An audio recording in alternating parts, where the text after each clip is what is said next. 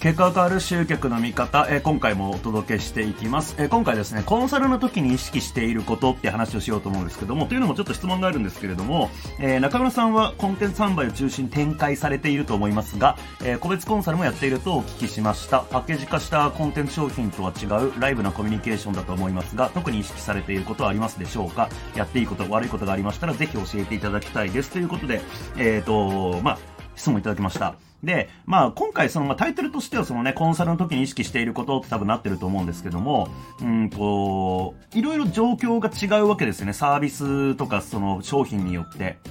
で、えっと、大きく分けると僕の場合は、まあ、えー事前収録したコンテンツを提供するパターン。まあ、これはセミナーをやって、それをコンテンツ化して販売するっていう、まあ、流れが多いですけれども、まあ、えー継続的に売っているっていう意味ではコンテンツ商品。で、えっ、と、二つ目が、そのテキストで、えーやり取りしながらサポートするっていう商品。まあ、Q&A を中心としたサービスっていうのと、えーあとはそのね、コンサルを中心にした、もうリアルタイムでズームで繋いで、こう、やり取りをするっていうサービスっていうものが、まあ、大きく分けるとこの3つが状況としてあるなと僕の中で思っていて、で、まあ、まずコンテンツ商品の時っていうのは、うんと、まあ、どうしたって収録したものを見てもらうっていう形になるんで、あの、網羅性があって、えーかつ、うんと、普遍的な考えの部分っていうのが中心になってるっていう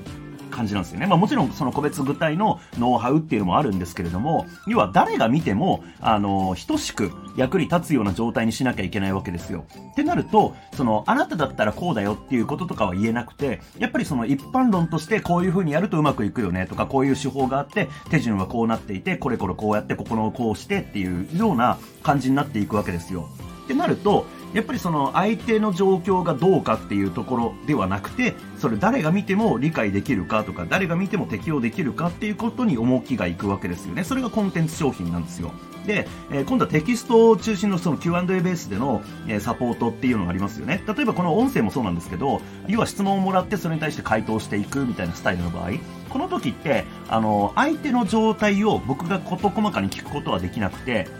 基本的には質問に対して回答するっていうベースになってくるわけですよ。で、えー、とももちろんその相手の、ね、質問がより具体的でよりなんかその今何が起きてるのかっていう状態とかが、まあ、含まれた質問だったらもっと細かい説明ができたりするわけですけれども、まあ、なかなかやっぱりテキストベースだと本当に表面的な質問になってくるわけですよね。なんか、えーもっとクリック率上げたいんですけどどうしたらいいですかとか、なんかメルマガの件名もっと良くしたいんですけどどうしたらいいですかみたいな質問だったら、まあ、やっぱりこれも、うんと、まあ、一応質問ベースなんで、えー相手が今聞きたいことに対して回答できるって意味では、うんと、そのオンラインコンテンツよりは、えー個別性は上がりますよね。ただし、やっぱりそれでも、うんと、背景情報とかがわかんなければ、うん、できるだけこう、なんだろうな、その人のためになるように答えるけれども、どうしても一般論によってしまうっていうこと。で、唯一そのリアルタイムでやり取りをするコンサル系のサービスになってくると、じゃあ、えーそれって、どうなんでしょうかっていう質問が来たとしても、僕から逆、逆質問をすることによって状況を把握することができるわけですよね。まあこれがライブのコミュニケーションっていう今回の質問の内容なんですけども、意識してることは、それこそそのコンテンツの場合は一般論に限りなく近づいていくって感じだし、まあその Q&A だったら相手の質問に対して回答していくって感じだけれども、コンサルの場合唯一何ができるかっていうと、本当の問題について考えることができるんですよね。伝えることができる。例えば、えーこれこれこうなんですけどどうですかって言われた時に僕が質問していろいろ状況を聞いていくと、なんか質問ベースでは、えーなんか、うんそれこそじゃあなんか集客の数が少ないんですけどどうしたらいいですかとかこのセールスレター反応ないんですけどどうしたらいいですかみたいな質問が来るわけですよ。ただそれに対して、えー例えばじゃあその後者のセールスレターについてだったらそもそもじゃあこれのセールスレターをメルマガで案内した時にクリック率とかってどんな感じなんですかとかうんと例えばじゃあメルマガの開封率はどんな感じなんですかとかリストそもそもどんぐらい持ってるんですかとかっていうことができるわけですよね。でこれって背景情報によってだいぶ変わってくるじゃないですか。それこそもう実例としてね僕のコミュニティの例で言うならば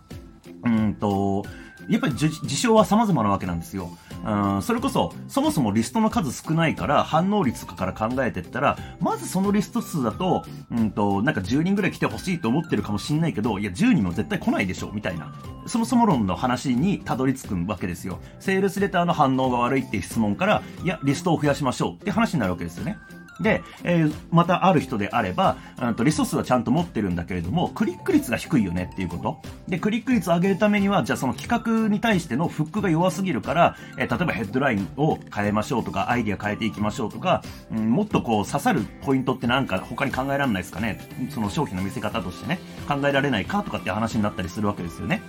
で、もちろん、それが人によってはセールスレター自体の出来が悪いよねって話になったりするし、だから結局その起きてる事象は一緒なんですよ。このセールスレターから商品が売れないけどどうしたらいいか。これ自体は変わってないんだけれども、その原因がどこにあるかっていうのはまたそれぞれ違うわけですよ。だからコンサルの時に意識してることは何かっていうと、その人においてどんな問題が起きていて、本当の原因は何なんだろうかっていうのを突き止めていくっていうのが、そのコンサルの時に意識してることだし、まあ逆にコンサルみたいな、その相互で、えー、リアルタイムで話をする場以外にはなかなかできないことだなっていうふうに思ってるんですね。うん、だから、えー、っと、ライブのコミュニケーションで、っていう意味で言うと、相手に質問ができるっていうのが、えー、唯一一番違う大きなポイントなのかなって思ってやってますね。意識していることとすればそこです。あの、相手にちゃんと質問して、えー、その原因を特定していくっていう作業をコンサルでは意識しているって感じですかね。まあもちろん、そのね、コンサルで、えー、個別具体のなんかノウハウについて話をすることもありますけれども、基本的には、まず相手の背景情報、コンテクストっていうものを捉えるっていうことを意識してやってますかね。うん。なので、やっていいこと悪いことありましたらっていう質問が最後にあるんですけども、うんと、やっていいこと、そうだな、難しいなただそのリアルタイムでやってる意味がないじゃんっていうことをやっちゃいけないんじゃないかなと思いますね。それだったらお客さんにね、リアルタイムで時間取らせる意味ないですからね。あの、誰にでも通じるような一般論の話したって。うん、っていう意味では、うん、まあ、コンサルってやっぱりコンテンツ商品よりも絶対金額が高くなる傾向にあるんで、